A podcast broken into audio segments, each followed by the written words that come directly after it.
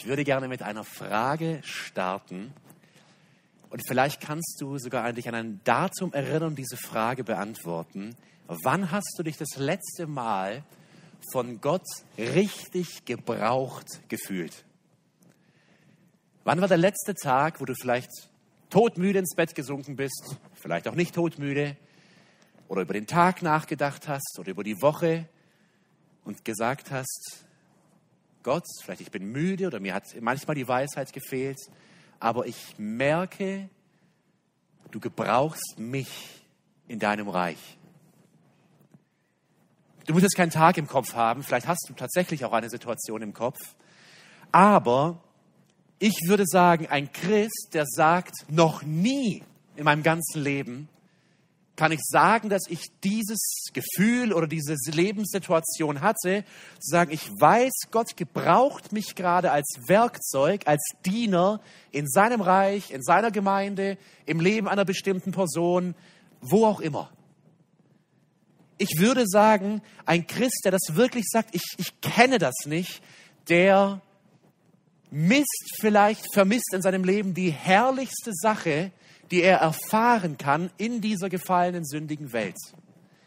Und das Ziel dieser Reihe der Geistesgaben, die wir heute beginnen, sie wird sechs oder sieben Wochen dauern in der Bibelstunde, hat das Ziel in dir, oder ich habe eigentlich vier Ziele formuliert und diese vier Ziele geben uns auch die Struktur vor für die nächsten Abende. Heute soll es gehen um die Geistesgaben. Wir wollen die Geistesgaben näher verstehen. Und wenn Gott diese Abende gebraucht, dann hoffe ich, dass wir als Gemeinde, als Leib Christi vier Dinge erleben oder vier Dinge neu erfahren in unserem Leben.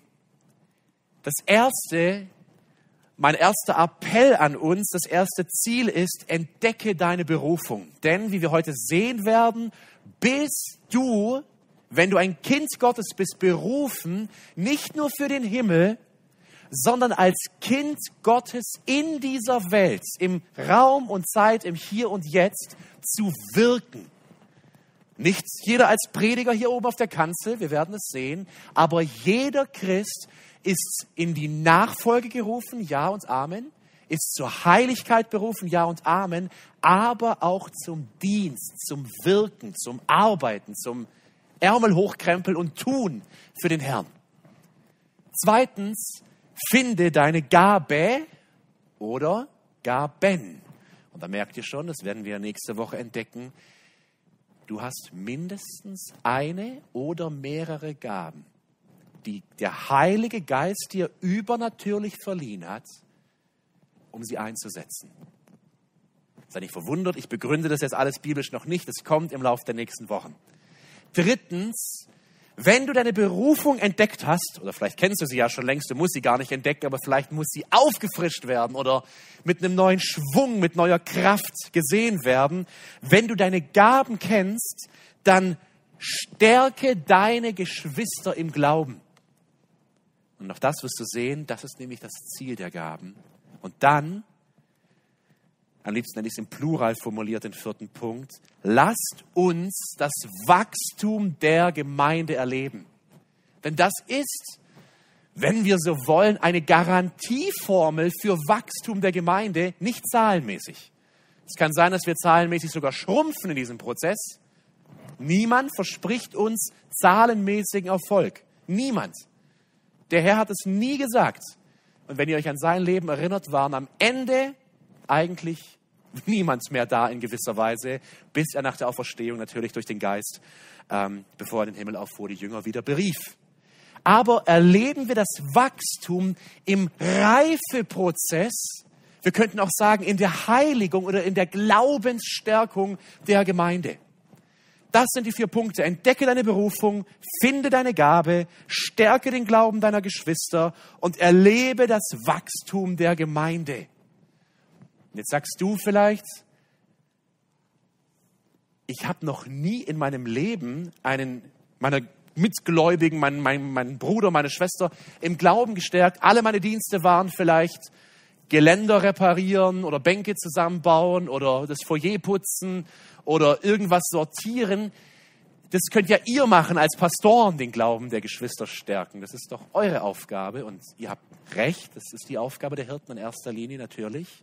Aber wir werden sehen, dass das Bild der Gemeinde des Neuen Testaments niemals, niemals aus Stars besteht, aus Würdenträgern, die ganz hierarchisch von oben herab die Gemeinde im Glauben stärken und der Rest sitzt da und sagt Ja und Amen und kommt dann nächste Woche wieder.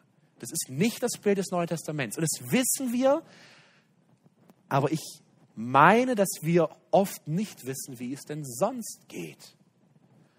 Und eine zweite Vorbemerkung, bevor wir einsteigen. Dieses Thema der Geistesgaben ist ein heißes Eisen und das wisst ihr wahrscheinlich, aber erst seit 100 Jahren in etwa, ein bisschen länger, erst wirklich durch das Aufkommen der charismatischen Bewegung, weil in der Regel jede Bewegung eine Anti-Bewegung hervorbringt. Ihr kennt das, da bin ich mir ganz sicher. Da gibt es den Kollegen auf der Arbeit, der sagt das und du findest es falsch und deswegen gehst du völlig ins Extreme dagegen und sagst, nein, so ist es nicht. Wir tendieren in der Regel dazu, wir Menschen. Und leider gibt es in der bibeltreuen evangelikalen Bewegung in der ganzen Welt, seitdem die charismatische Bewegung aufkam und viele Dinge verdreht hat, verzerrt hat, was dieses Thema der, der Geistesgaben, das ist ja schon der Begriff charismatisch, also die, die Charisma, die Gaben, weil hier vieles verdreht wurde, haben viele Evangelikale gesagt, da wollen wir nichts damit zu tun haben. Und die Frage ist, kann das die Antwort sein? wenn eine falsche Entwicklung beginnt, zu sagen, dann scheren wir komplett ins Gegenteil aus. Ich glaube, wir müssen alle sagen, nein. Deswegen will ich dich ermutigen und aufrufen, zuerst lass einmal alles, was du meinst, über Geistesgaben zu wissen, so ein bisschen runtersickern. Also vergiss es nicht, das geht ja auch gar nicht. Aber komm, wenn ich einen Begriff nenne, oh, den kenne ich schon. Und dann kommt irgendwie eine Drei-Punkte-Argumentation, die du vielleicht mal wo gelesen hast. Lasst uns die Dinge, die wir wissen, es ist wunderbar, einmal ein bisschen runterstellen und wirklich sagen, wir schauen ins Wort und wir versuchen in den nächsten Wochen zu begreifen, was war das Ziel Gottes für die Gemeinde Jesu, für seine Braut, um sie heilig, rein und untadelig zu machen und was ist meine Rolle dabei. Dazu lade ich dich ein und lasst ich oder ich würde euch bitten, weil es auch ein Thema ist, wo schon viele, glaube ich, viel gelesen haben oder sich auch dafür interessieren, manche auch aus der charismatischen Bewegung kommen und natürlich dann eine besondere oder auch eine schwierige Beziehung zu diesem Thema haben. Wenn ihr Fragen habt, meldet euch vielleicht kurz in einer Atempause. Meistens rede ich sehr flüssig äh, durch, zu schnell, aber wenn da mal eine Atempause ist, dann können wir auch gleich auf die Frage eingehen. Ziel dieser Lehrserie, entdecke die Berufung, finde deine Gabe, stärke den Geschwistern, den Glaubensgeschwistern den Glauben und erlebe das Wachstum der Gemeinde.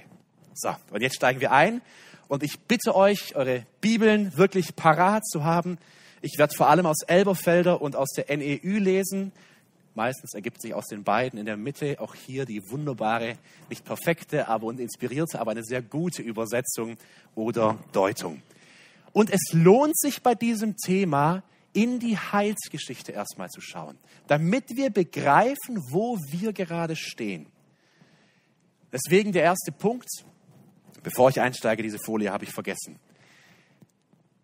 Bitte hab ein Bild über die ganze Lehrserie im Kopf. Vergiss dieses Bild nie und es ist die Anatomie des Menschen, also der Körperbau mit all den Organen des Menschen. Denn das ist die, die häufigste Analogie, die das Neue Testament zieht, wenn es um die Gemeinde im Sinne des Dienens und der Gaben geht. Und diese Analogie passt perfekt, deswegen kommt sie jedes Mal, weil es uns als den Körper Christi hier vor Ort symbolisiert. Habt dieses Bild im Kopf. Paulus sagt, denn der menschliche Körper ist eine Einheit und besteht doch aus vielen Teilen. Wir sind eine Einheit oder? Amen? Hoffentlich sind wir eine Einheit und trotzdem bestehen wir aus Teilen. Jeder sitzt hier. Aber all die vielen Teile des Körpers bilden zusammen den einen Organismus. Auch dies ist ein wichtiges Wort. Das ist, Gemeinde ist nichts Statisches, Festes. Es ist ein Organismus, das lebt, das ist lebendig, das arbeitet, das wächst und wird kleiner und geht dann hier hinüber. Der Organismus, so ist es auch bei Christus. Wenn der ganze Körper aus einem Auge bestünde, wo wäre da sein Gehör? Wenn alles Gehör wäre, womit könnte er riechen?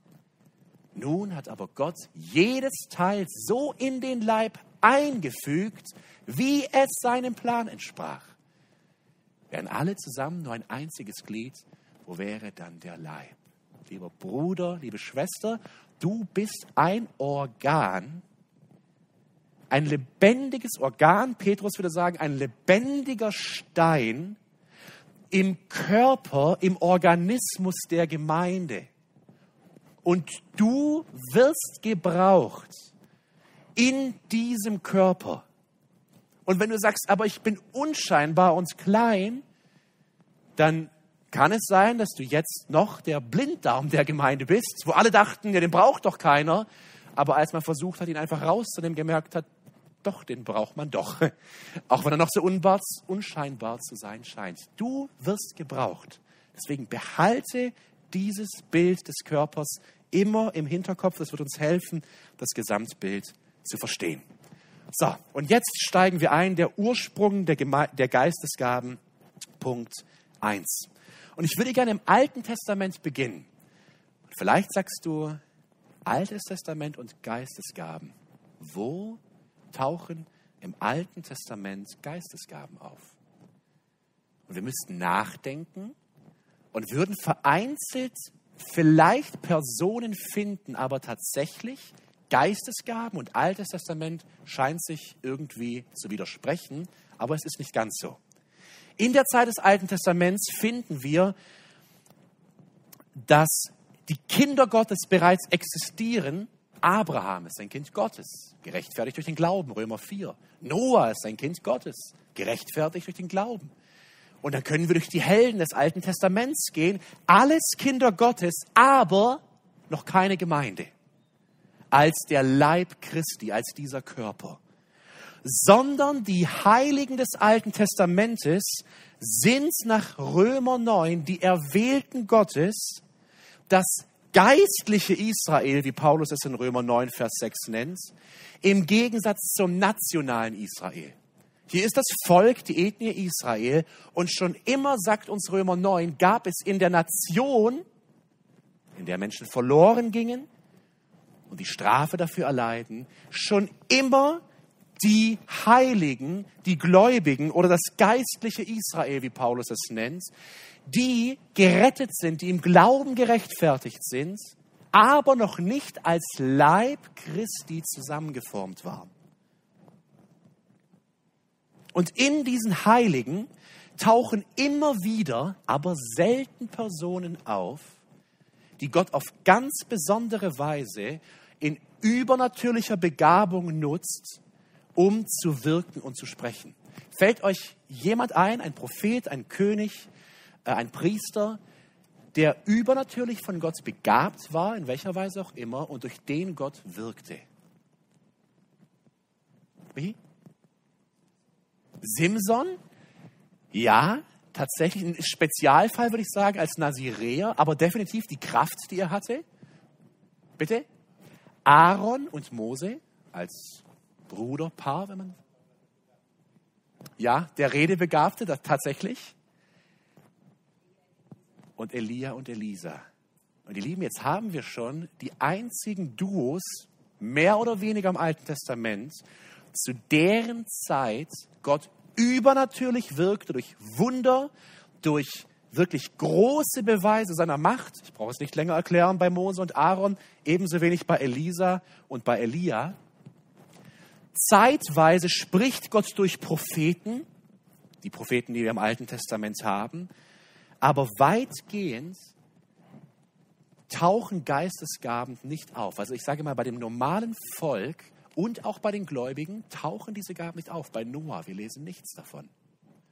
Jetzt könnten wir durch viele, viele ähm, Glaubensvorbilder gehen, die mit Gott lebten, aber durch die Gott nicht in einer besonderen Weise durch besondere Gaben wirkte.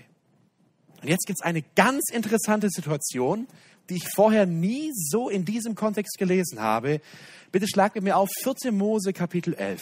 Es tritt nämlich eine Sehnsucht unter diesem geistlichen Israel auf, eine Sehnsucht danach, Gott möge doch übernatürlich zu wirken beginnen, nicht nur durch besonders auserkorene Menschen, Propheten, Könige, Priester, sondern in der ganzen Masse der Gläubigen.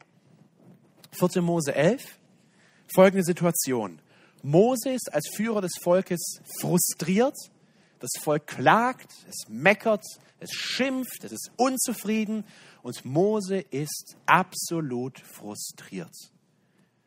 4. Mose 11, die Verse 10 und 11. Mose hörte die Leute, Leute jammern, eine Sippe wie die andere. Sie standen vor ihren Zelten und der Zorn Jahwes flammte heftig auf. Das missfiel Mose sehr. Er sagte zu Jahwe, warum behandelst du deinen Diener so schlecht? Und womit habe ich es verdient, dass du die, diese Last des ganzen Volkes auf mich legst? Moses frustriert. Gott antwortet ihm ab Vers 16 und sagt, rufe 70 Älteste, Männer, die bewährt sind im Volk, und ich will zu euch reden. Und diese Ältesten kommen und dann passiert etwas. 4. Mose 11, Vers 24. Da ging, Mose ging hinaus und teilte dem Volk mit, was Jahwe ihm gesagt hatte. Dann versammelte er 70 Männer von den Ältesten Israels und stellte sie rings um das Zelt auf. Dann kam Jahwe in der Wolke herab und sprach mit ihm, mit Mose. Und jetzt liest genau mit. Er nahm von dem Geist, der auf ihm, auf Mose ruhte, und legte ihn auf die 70 Männer, die Ältesten. Das zum Thema, der Heilige Geist wird im Alten Testament nicht vorkommen. Hier haben wir ihn. Als der Geist Gottes über sie kam, redeten sie auf einmal wie Propheten, aber nur für kurze Zeit. Jetzt passiert etwas. Zwei von den 70 sind nicht mit dabei in der Versammlung. Die sind im Lager geblieben, wir wissen nicht warum. Und auch diese zwei, die im Lager geblieben waren, beginnen, als der Geist Gottes auf die Ältesten gelegt wird, prophetisch zu sprechen. Und dann rennt ein junger Mann aus dem Lager zu Mose und den anderen 68 Ältesten und sagt ihnen, Vers 27, da lief ein junger Mann zu Mose und berichtete ihm, im Lager reden Eldat und Medat wie Propheten. Und jetzt tritt Josua auf, der spätere Führer, der von Jugend an Moses Diener war und sagte, lass das nicht zu, mein Herr Mose. Skepsis gegenüber den Geistesgaben im Alten Testament. Lass das nicht zu, Mose. Mose, was passiert hier? Mose, das ist eine ganz gefährliche Situation. Was machen die da? Du, du kennst den. Eldat und, Mel Eldat und Medat, du, du weißt, was das für Männer sind. Hör, pass bloß auf, die machen doch alles kaputt hier. Wenn die anfangen, übernatürlich zu wirken, du musst einschreiten. Josua ist dagegen. Aber Mose sagte zu ihm, Vers 29, was eiferst du für mich? Und jetzt liest mit, könnten doch alle im Volk Jahwes Propheten sein, weil Jahwe seinen Geist auf sie legt. Prophetische Sehnsucht im Alten Testament würde Gott doch seinen Geist auf all die Menschen, auf all die Heiligen legen, dass sie wirken für ihn. Eine zweite Stelle im Alten Testament, die diese Sehnsucht, dass der Geist doch ausgeschüttet werden möge über dem Volk Gottes, über den Gläubigen, finden wir in Joel 3, die Verse 1 und 2. Und diese Stelle ist bekannt, weil sie wiederum von Petrus zitiert wird in seiner großen Predigt an Pfingsten. Joel 3, die Verse 1 und 2. Joel schaut in die Zukunft und er prophezeit, dass eine Zeit kommen wird, die radikal anders sein wird im Wirken Gottes unter den Menschen. Und dann werde ich meinen Geist, hier haben wir ihn wieder, den Heiligen Geist, meinen Geist auf alle Menschen ausgießen. Eure Söhne und Töchter werden prophetisch reden. Das sind die Kinder, die Jungen. Eure Alten werden Träume haben, die Senioren. Und eure jungen Männer Visionen. Sogar über die Sklaven und Sklavinnen werde ich dann meinen Geist ausgießen. Am Himmel und auf der Erde werde ich Wunderzeichen erscheinen lassen. Und diese Worte, wir werden es gleich sehen, nimmt Petrus und sagt, jetzt beginnt, was Joel vorausgesagt hat oder vorhergesehen hat. Eine prophetische Sehnsucht im Alten Testament. Eine Sehnsucht, Gott möge doch nicht nur durch einzelne Reden und ein halsstarriges Volk wie bei Mose, das klagt und das sich beschwert und das dagegen arbeitet. Und Mose sagt, würden doch alle prophetisch reden. Würde Gott doch alle gebrauchen.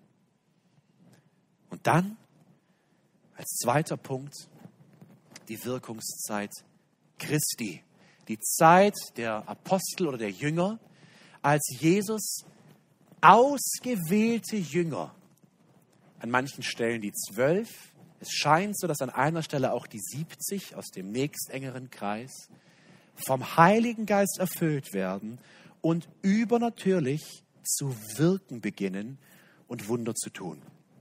Lukas 4 ab Vers 14. Als Jesus auf diese Welt kommt, geboren wird, und zu wirken beginnt, nimmt uns Lukas in das Innerste, in die Verbindung zwischen dem Menschen Christus, dem Gottmenschen und dem Vater und zeigt uns, wie Christus in seiner Zeit auf der Erde gewirkt hat. Lukas 4, Vers 14. Jesus kehrte in der Kraft, die ihm der Geist Gottes verlieh, nach Galiläa zurück.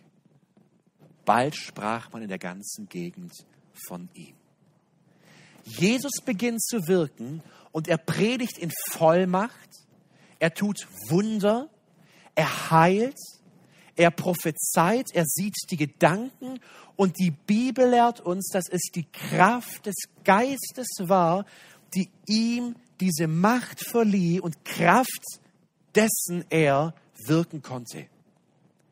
Und jetzt beginnt Jesus, seine Jünger mitzunehmen. Und wir müssen verstehen, die Jünger waren in dem neutestamentlichen Sinne noch nicht wiedergeborene Nachfolger mit dem neuen Herz aus Fleisch, wie das die Propheten äh, prophezeit haben. Es waren Menschen, die in die Nachfolge gingen, aber unter denen sich auch Menschen befanden, die definitiv noch nicht wiedergeboren waren und auch keine Nachfolger waren. Ihr wisst, von wem ich spreche, Judas.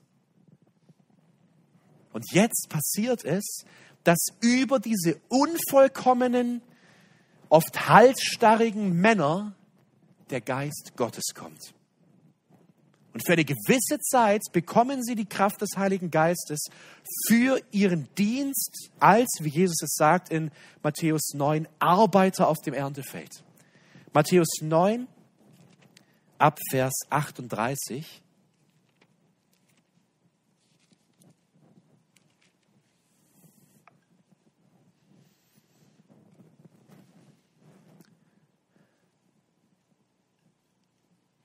Bittet deshalb den Herrn der Ernte, mehr Arbeiter auf seine Felder zu schicken. Und dann Kapitel 10, Vers 1, Matthäus. Jesus rief die Zwölf zusammen und gab ihnen Vollmacht, die bösen Geister auszutreiben und jede Krankheit und jedes Leiden zu heilen. Und dann kommt die Liste der Namen in Vers 2 bis 4. Und dann ab Vers 5 noch einmal der Auftrag, was sie tun sollen. Und in Vers 8 bekräftigt Jesus, in Vers 7 bekräftigt Jesus das nochmal. Die Himmelsherrschaft bricht bald an, heilt Kranke, weckt Tote auf, macht Aussätzige rein, treibt Dämonen aus.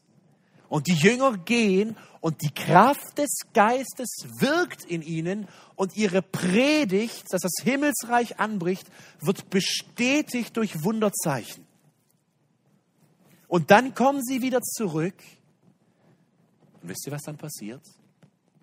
Der Geist, weiß nicht, ob er ganz von ihnen ging, das sagt uns die Bibel nicht, aber die Macht, die Kraft verließ sie wieder. Es war für einen Zeitpunkt die von Christus gegebene Kraft für den Dienst. Und dann ging diese Gabe, wenn man so will, die für eine Zeit gegeben wurde, wieder weg. Ihr Lieben, warum, vielleicht fragst du dich, warum diese lange Hinführung? Weil wir etwas verstehen müssen und begreifen müssen. Wenn es geht, der nächste Punkt, Markus 1.3. Wenn wir das im Hinterkopf behalten, dann sehen wir, dass die Zeit der Gemeinde, die mit Pfingsten anbricht, eine Zeit ist, in der derselbe Geist in jedem Gläubigen wohnt und jedem Gläubigen, so sagt uns das Wort, mindestens eine Gabe gibt, mit der er, dieser Mensch, dieser Mann oder diese Frau, dienen soll. Eine übernatürliche, geistgewirkte Gabe. Lass uns das einmal anschauen in Apostelgeschichte 1, die Verse 4 bis 5. Jesus ist noch hier auf der Welt. Er ist auferstanden in seinem Auferstehungsleib. Er erscheint seinen Jüngern und in einer dieser Erscheinungen spricht er mit ihnen und beruft sie. Apostelgeschichte 1 ab Vers 4. Einmal aß er mit ihnen zusammen. Übrigens, was für ein wundervoller Vers. Der auferstandene Christus sitzt mit seinen Jüngern und isst. Eine kleine Nebenbemerkung. Das sind so, das sind so wunderbare Sätze, die überlesen wir so schnell. Und wir, wir warten darauf, Geschwister, dass wir bei ihm sein werden und mit ihm das Hochzeitsmahl feiern werden und gemeinsam das Mahl des Herrn feiern werden in der Herrlichkeit. Das ist eine Realität, die auf uns wartet. Anderes Thema, nur ich finde es so wunderbar, dass es hier steht. Einmal aß er mit ihnen zusammen, dabei wies er sie an, Jerusalem nicht zu verlassen, wartet, bis die Zusage des Vaters in Erfüllung geht, die ihr von mir vernommen habt. Denn Johannes hat mit Wasser getauft, aber ihr werdet schon bald, in ein paar Tagen, mit dem Heiligen Geist getauft werden. Und dann 1 Vers 8. Aber ihr werdet Kraft empfangen, wenn der Heilige Geist über euch gekommen ist und so meine Zeugen sein in Jerusalem, in ganz Judäa und Samarien und bis an den letzten Winkel der Erde. Und dann fährt er in den Himmel auf, die Jünger versammeln sich und in Kapitel 2 passiert ist, dass der Heilige Geist an Pfingsten herabfährt, sichtbar, hörbar und sichtbar, also mit den Sinnen wahrnehmbar für die Jünger. Und sie werden, wie Jesus es sagt, mit dem Geist getauft.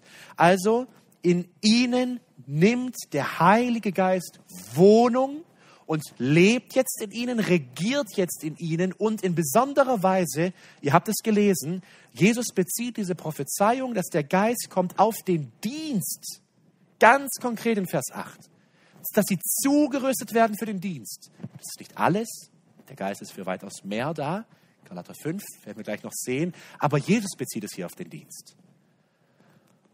Und jetzt kommt der Geist mit Brausen und Feuerzungen auf die Gläubigen und sofort, die, das Erste, was passiert, 2 Vers 4, alle wurden mit dem Heiligen Geist erfüllt und in diesem Moment fingen auf einmal alle an, in fremden Sprachen zu reden, so wie es ihnen der Geist eingab. Und Vers 8 bestätigt uns, dass es ganz gewiss menschliche Fremdsprachen waren. Dann werden sogar Namen genannt, welche Fremdsprachen. Ich kenne keine von denen, aber es sind Sprachen, die es mal gab oder vielleicht heute immer noch gibt. Sofort. Das ist das erste, die erste Geistesgabe übernatürlich gewirkt. Und wofür brauchen sie die Sprachen? Dass sie medopersische Lieder singen können? Oder in ihrer Kammer irgendwie kappadozisch sprechen? Nein, die gehen auf die Straße und die predigen sofort.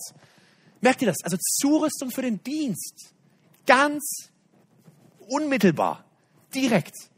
Und niemand macht sich Gedanken oder arbeitet sich eine Strategie und äh, muss jetzt erstmal einen achteiligen Kurs irgendwie hier ablegen bis, und einen Gabentest machen oder sonst irgendwas. Nein, der Geist ist da und sie wirken durch den Geist. Nochmal, das ist die Apostelgeschichte. Das ist ähm, nicht, wir können einen, einen, einen Geschichtstext nicht nehmen und jetzt sofort Ableitungen ziehen. Genauso muss es bei uns sein. Aber Prinzipien sehen wir hier, wie der Geist wirkt. Und jetzt passiert was, ihr Lieben, das dürfen wir nicht vergessen. Petrus Kennt ihr eine Predigt des Petrus, oder ich muss es anders sagen, kennt ihr ein sinnvolles Wort von Petrus zur Lebzeit Jesu? Doch ein paar sinnvolle Worte kennen wir von ihm. Aber was wir nicht kennen, ist eine wirkungsmächtige Predigt von ihm, außer wenn er Jesus anpredigen wollte, sagt er, geh hinter mich, Satan. Also Petrus trat definitiv nicht in Erscheinung als gewaltiger Redner. Er hatte ein, ein, sehr großes Mundwerk, aber er predigte nicht. Und jetzt passiert es, dass dieser Petrus, der vor wenigen Wochen noch angsterfüllt sich einschließt im Obergemach vor den Juden, vor dieselben Juden tritt. Und schaut mal, wie er zu ihnen predigt. Das wird uns sogar im Text gesagt. Nicht nur er predigte, sondern 2 Vers 37. Nee, das stimmt nicht. Moment. Petrus beginnt zu predigen. Vers 14. Ich weiß nicht, wie es in der Elberfelder steht. Ich lese aus der NEU. Die, korrigiert mich, wenn es äh, in der NEU vielleicht ein bisschen, also hier steht, da trat Petrus mit den anderen elf Aposteln vor die Menge und rief mit Begeisterung. Wie, wie heißt es bei euch? Hat jemand die Elberfelder oder Schlachter? Er erhob seine Stimme. Jedenfalls, da steht er, ob er jetzt begeistert war, aber jedenfalls voller Tatkraft und Mut und Zuversicht stellt er sich vor eine Menge von Menschen, die vor wenigen Wochen seinen Meister umgebracht haben und vor denen er sich versteckt hat. Und dann kommt wahrscheinlich die längst überlieferte Predigt von ihm, die wir haben. Und dann was passiert? Ihr Lieben, was passiert? 2 Vers 37. Dieser Petrus aus dem Nichts, wenn man so will, beginnt zu predigen, von diesen Worten waren die Zuhörer bis ins Innerste getroffen oder es durchfuhr ihnen in ihrem Herzen. Und diese Frage, die schönste Frage, die sich ein Seelsorger oder Evangelist wünschen kann, liebe Brüder, was sollen wir jetzt tun? Ich habe es verstanden. Ich, ich glaube es. Christ, ich habe ihn umgebracht. Was, was soll ich tun? Und dann die wundervolle Antwort, tut Buße lasst euch taufen und glaubt und so weiter. Befähigt vom Geist Gottes steht Petrus hier und predigt. Sollten wir es einordnen, könnten wir nach Epheser 4 sagen, Petrus bekommt die Geistesgabe des Evangelisten.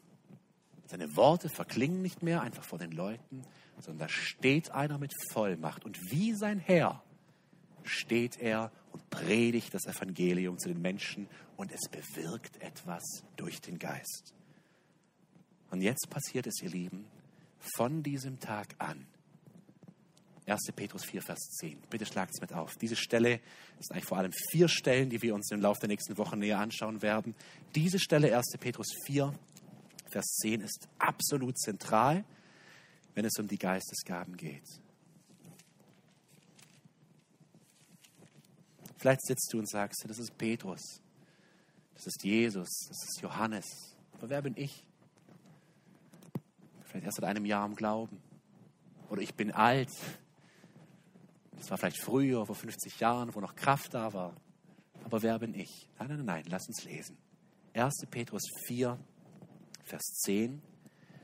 Gott hat jedem von euch Gaben geschenkt, mit denen ihr einander dienen könnt. Oder ganz korrekt übersetzt nach der Elberfelder, je nachdem jeder eine Gnadengabe empfangen hat, dient einander damit als gute Verwalter der mannigfaltigen Gnade Gottes. Ich gehe nachher noch auf diesen Text näher ein. Ich will jetzt nur auf einen Punkt hinaus. Jeder Christ, jeder Gläubige, nicht nur die Apostel, jedes Kind Gottes bekommt eine Gabe, bekommt eine Kraft des Geistes in einem bestimmten Bereich übernatürlich verliehen, um was zu tun. Was steht hier? Ich gebe euch nicht die Antwort, gebt ihr sie mir. Um was zu tun?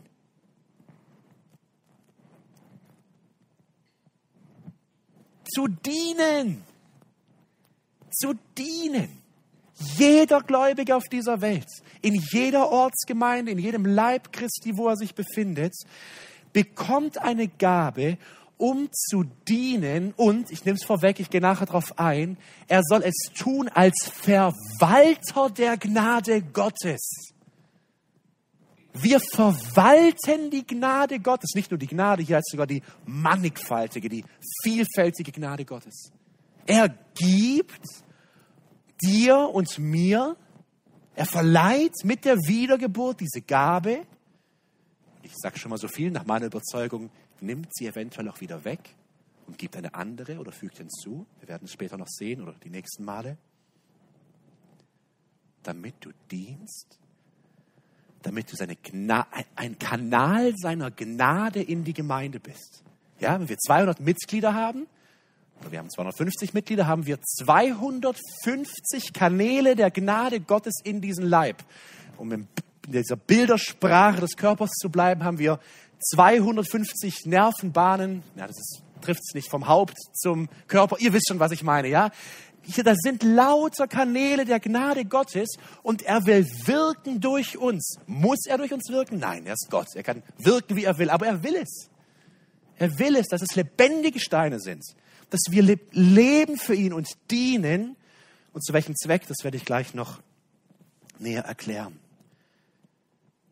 Und das Wundervolle ist, diese Geistesgaben, die er gibt, die er jedem Gläubigen gibt, das steht explizit hier in 1. Petrus 4, Vers 10, ist etwas, wo die Dreieinigkeit, die Trinität zusammenwirkt.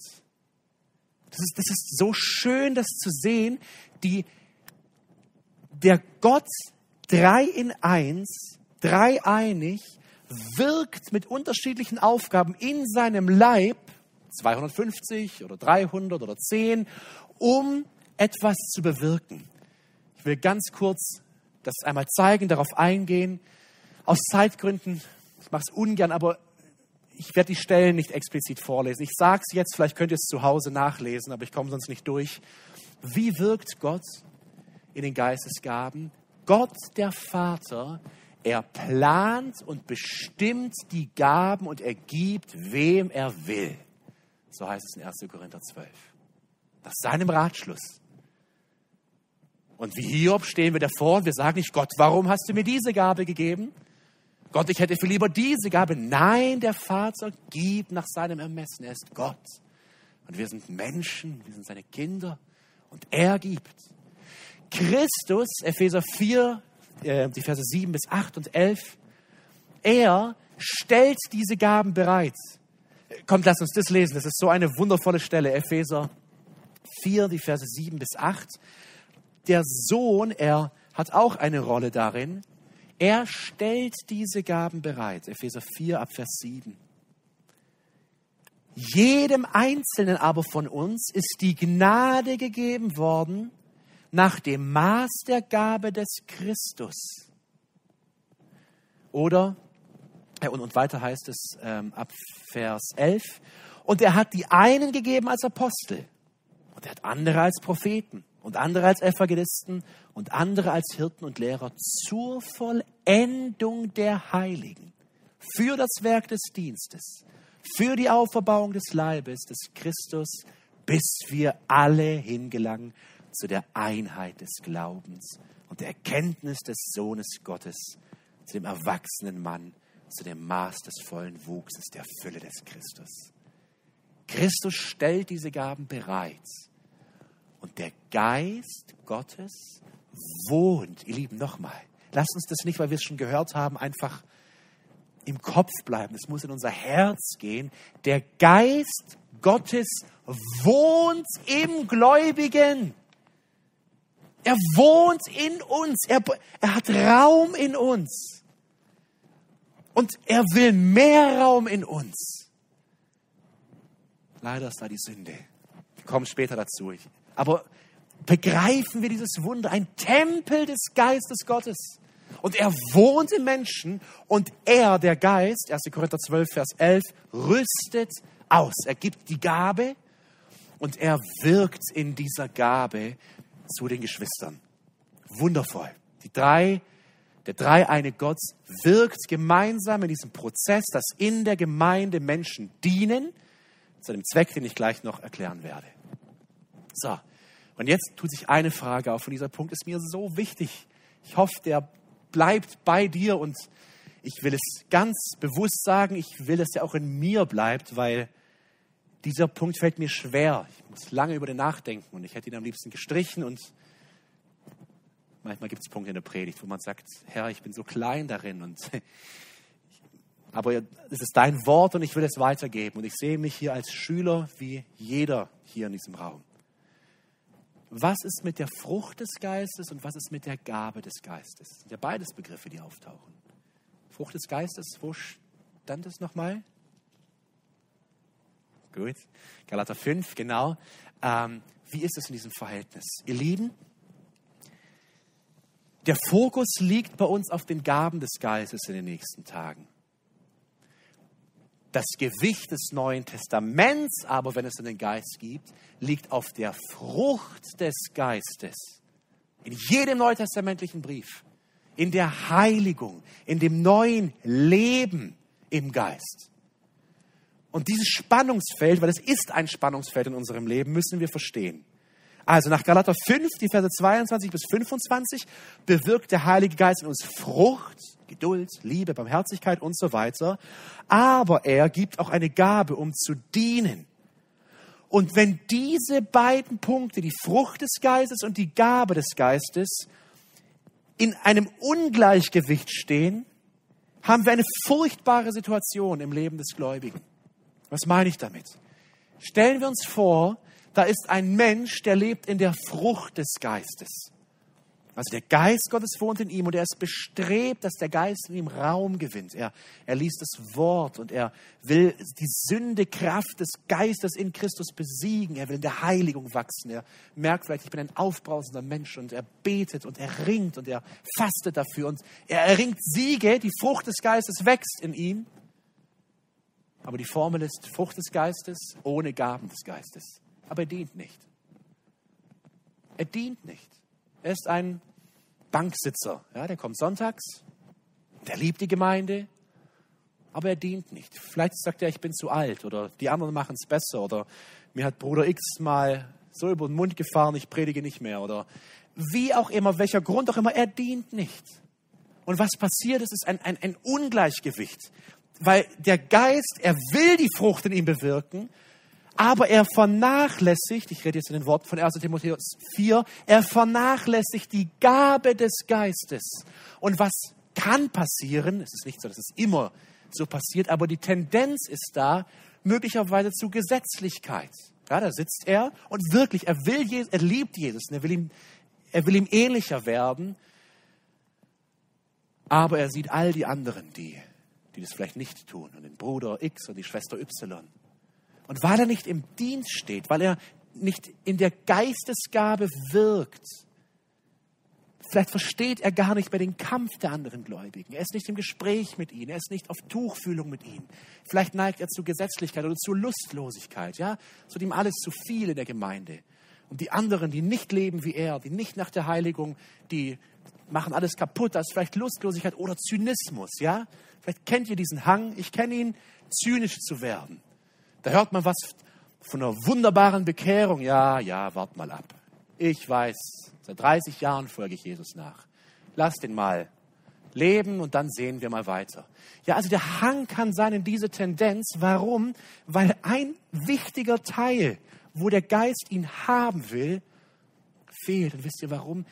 er entzieht sich damit vielen Glaubensprüfungen, weil durch den Dienst kommt ja das Schleifen, kommt ja das herausgefordert werden, kommen die, die Hindernisse, und die man überbrücken muss. Also er entzieht sich in gewisser Weise Gottes Werkstatt, er zieht sich zurück und ein Ungleichgewicht entsteht da. Es geht hier nicht um Rettung oder nicht Rettung, es geht aber um ein Ungleichgewicht. Die andere Tendenz ist aber, weiß nicht, das ist wie Pest oder Cholera, ist auch nicht besser. Also offensichtlich, das wollen wir nicht, das ist klar. Aber die andere Tendenz, ein Mensch, der steht im Dienst und der ist mächtig begabt vielleicht sogar. Vielleicht in der Leitung, ja, das ist einer, der steht da und wenn der redet, dann donnert die Erde und dann macht jeder, was er sagt und dann, oder das ist jemand, der, der dient, ja, der ackert und ackert, der könnte den ganzen Gemeindehausparkplatz selber pflastern, der ist einer, der steht da und der macht, aber die Frucht des Geistes fehlt. Er identifiziert sich nur über den Dienst. Alles, was sein geistliches Leben ist, ist Dienst und sein Wesen, sein Charakter, sein Denken, sein Erkennen, das ist gar nicht da. Das ist so diesseitig dienstgeprägt. Und an wen denken wir da biblisch? Die Korinther natürlich. Ich weiß nicht, wie es dir geht. Ich habe eine alte Bibel gefunden, oder also alt, die ist zehn Jahre alt, aber ich habe da mit Datum, ich habe es heute entdeckt, ähm, im Februar 2012, da begann mein geistliches Leben, eine Randnotiz geschrieben bei 1. Korinther 1, Vers 5. Lass uns das einmal lesen, dann werde ich es verstehen, wieso das in diesem Zusammenhang steht. 1. Korinther 1, Vers 5. Wenn wir den Korintherbrief kennen, dann bleibt uns fast die Luft weg an manchen Stellen, weil wir denken, boah, was für eine kaputte Gemeinde. Was da los war. Jetzt liest mal den Gruß, den Paulus schreibt.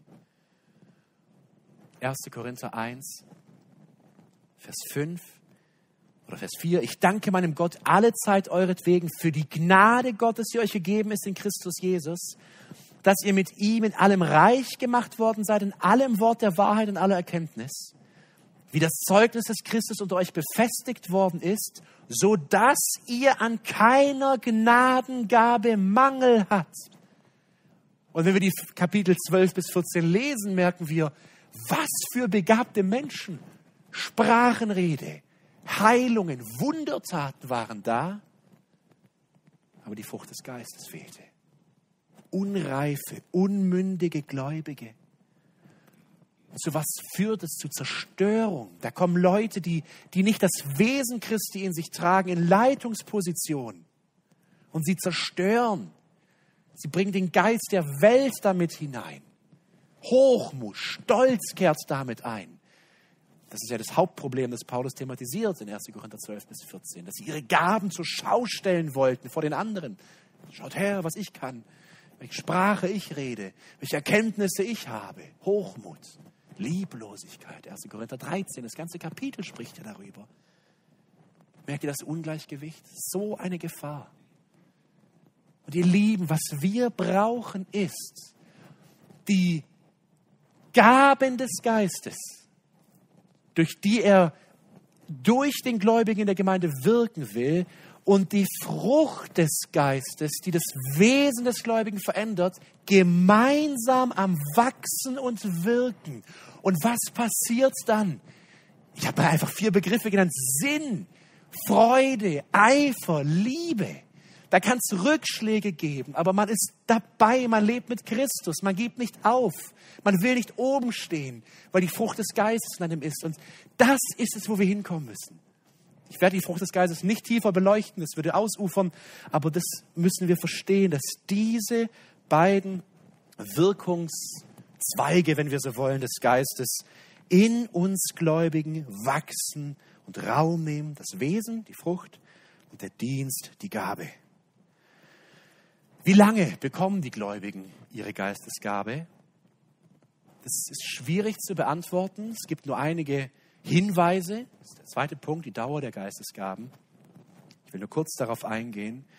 Wenn ihr vielleicht noch 1. Korinther 7, 1, Vers 7 aufgeschlagen habt, hier steht etwas sodass ihr an keiner Gnadengabe Mangel habt, indem ihr die Offenbarung unseres Herrn Jesus Christus erwartet. denke, dieser Vers, er ist ein Indiz dafür, dass die Geistesgaben für die Gemeinde so lange am Wirken sind, bis Christus wiederkommt. Also für das Zeitalter der Gemeinde. Diese Debatte werden wir in sechs Wochen wahrscheinlich nochmal uns näher anschauen, wenn es vor allem um die Wundergaben geht. Das ist ja dieses, diese große Kontroverse, die schon seit vielen Jahrzehnten noch geführt wird.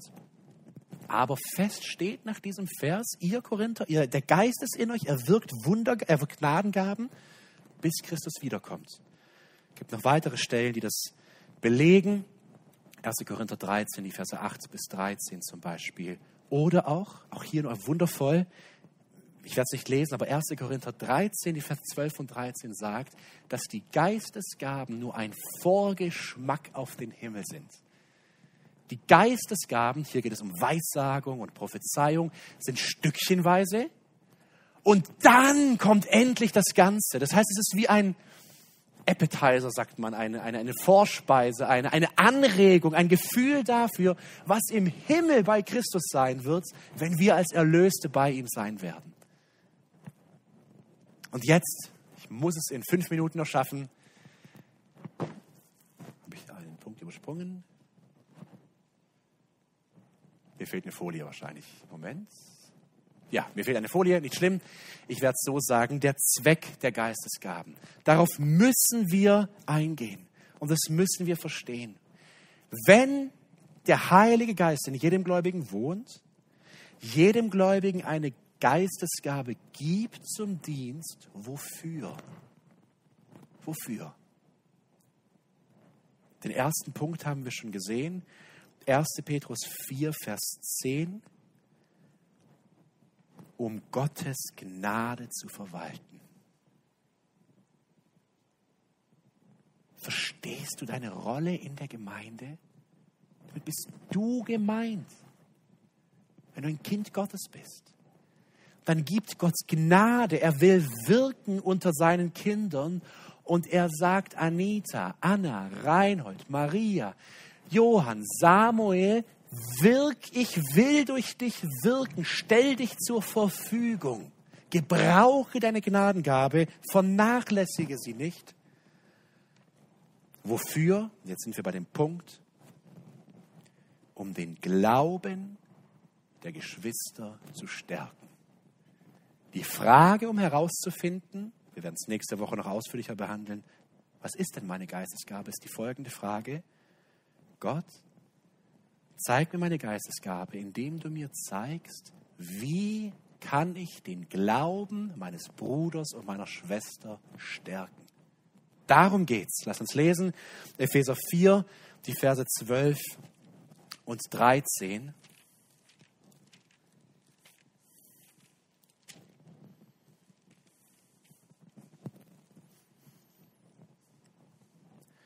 Steht auf Vers 11.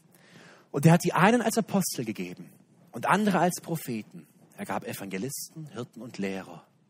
Warum gab Gott diese Menschen, diese Gaben?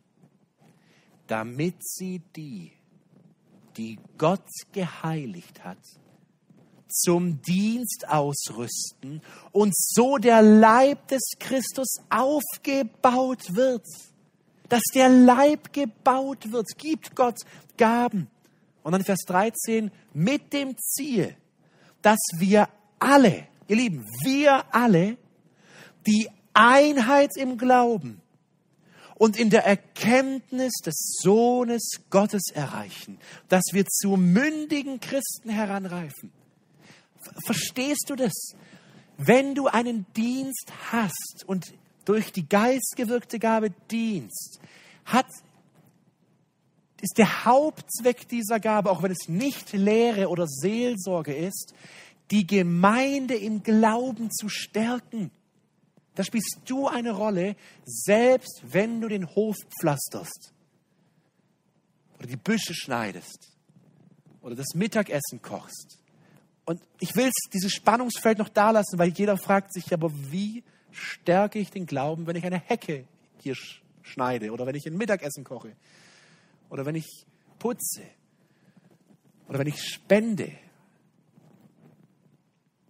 Du stärkst den Glauben dadurch. Ich lasse es bewusst noch offen, wir werden es uns nächste Woche anschauen. Aber das ist das Ziel. Und da geht es nicht, da nicht um die Pastoren, da geht es um jeden Gläubigen. Und die Geistesgaben nach 1. Korinther 12 sollen die Einheit und die Abhängigkeit unter den Gläubigen festigen. Deswegen, noch, ich glaube, wir glauben alle daran, aber ein Christ, der sagt, ich brauche keine Gemeinde, das ist Unsinn. Das ist absoluter Unsinn nach der Bibel. Der sagt, ich kann als Leber alleine existieren. Nein, kannst du nicht. Du kannst in Extremsituationen des Lebens sein, Verfolgung, Gefängnis, natürlich, wo das vorkommt und wo Gott in einer besonderen Weise Gnade gibt. Aber der Plan Gottes für diese Zeit ist ein Organismus und du bist ein Organ und du wirst gebraucht. Vielleicht bist du, sagt Paulus in 1. Korinther 12, ein nicht ganz so wichtiges Organ. Du bist vielleicht nicht das Herz oder das Gehirn oder die Leber ist, glaube ich, auch recht wichtig, oder? Ich bin jetzt nicht so ganz, nicht ganz mein Fachgebiet. Aber der Nagel ist kein Organ, aber dennoch, der ist nicht so wichtig. Und selbst ohne Ohr, das wäre schade und schwierig, aber es geht. Aber bei, ohne manche geht es gar nicht. Aber wir brauchen jeden Teil. Und du bist ein Teil davon. Und ihr Lieben, wisst ihr, was dann passiert? Lass uns zum Abschluss Apostelgeschichte 1, Vers 8 lesen. Dann wird etwas passieren, wenn wir das begreifen und leben.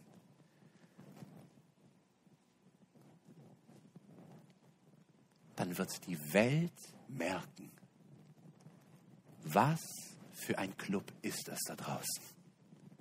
Was für Leute sind das? Was für ein seltsamer Verein ist da. Die werden das merken, das sagt Jesus nämlich. Apostelgeschichte 1, Vers 8. Aber ihr werdet Kraft empfangen, wenn der Heilige Geist über euch gekommen ist. Und so meine Zeugen sein. In Jerusalem, in ganz Judäa und Samarien und in Böbingen an der Rems. Das ist das Versprechen.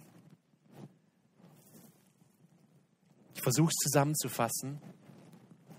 Was konkret ist jetzt eine Geistesgabe? Nach all dem, was ich sagte, ist eine Geistesgabe die übernatürliche Befähigung des Heiligen Geistes, um durch alle Gläubigen, nicht durch ein paar, um durch alle Gläubigen das Wachstum im Glauben und in der Heiligung zu bewirken. Du wirst gebraucht. Christus will durch dich wirken. Und vielleicht werden die nächsten Wochen, wenn wir über dieses Thema nachdenken, für dich zum Startschuss, vielleicht zum ersten Mal im Leben, um zu sagen, Jesus, ich liebe dich. Jesus, du bist mein Heiland und Herr. Mein altes Leben, das habe ich vors Kreuz geworfen, steckt immer noch ein bisschen in mir, reiß es raus. Was auch immer dahindert, nimm es weg. Lass die Frucht des Geistes in mir groß werden aber zeig mir meine Gabe. Zeig mir, wie kann ich wirken? Und Jesus, ich will dienen.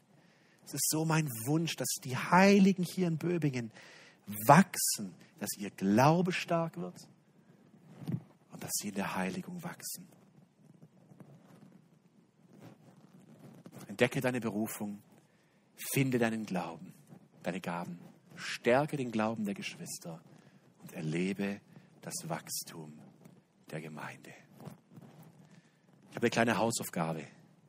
Kommt der Lehrer an mir durch vielleicht. Du musst sie nicht machen, ich werde nicht kontrollieren nächste Woche, aber du kannst sie machen. Wir werden uns nächste Woche anschauen, welche Gaben gibt es überhaupt. Das ist ganz bewusst heute noch nicht genannt. Ich will euch neugierig machen und euch mitgeben, liest diese Stellen, sammelt mal. 1. Korinther 12, Epheser 4, 1. Petrus 4. Und dann sucht mal, was steht da, Römer 12.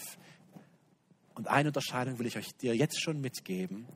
Die Kategorie, die die Bibel uns gibt, die Hauptkategorie, um Gaben zu unterscheiden, ist, nach 1. Petrus, steht hier nicht mit dabei, das ist 1. Petrus 4, Vers 11, Gaben des Redens oder des Wortes und Gaben des Dienens. Und unter diesen beiden Kategorien verbergen sich ziemlich viele Gaben im Neuen Testament. Und ich will dir einfach mal mitgeben bis zur nächsten Woche, bete und vielleicht, wenn es dir ein Anliegen ist und sagst, ich will den Herr, vielleicht faste einen Tag dafür. Brüte über dem Wort und lass es reden zu dir. Und sag, Herr, vielleicht lass mich zu Beginn das verstehen. Willst du durch mich im Wort, Seelsorge, in der Evangelisation, in der Lehre, in der Jüngerschaft wirken? Oder bin ich eher jemand, der im Dienst wirken soll? Das nimm gerne mit und bin gespannt. Vielleicht zeigt Gott dir schon bis zur nächsten Woche, legt es dir auf, Herz, auf das Herz, in welche Richtung es geht. Ähm, und dann freue ich mich, dass wir gemeinsam entdecken, zu was großem Gott dich und mich berufen hat in diesem Organismus, in diesem Körper der Gemeinde. Amen.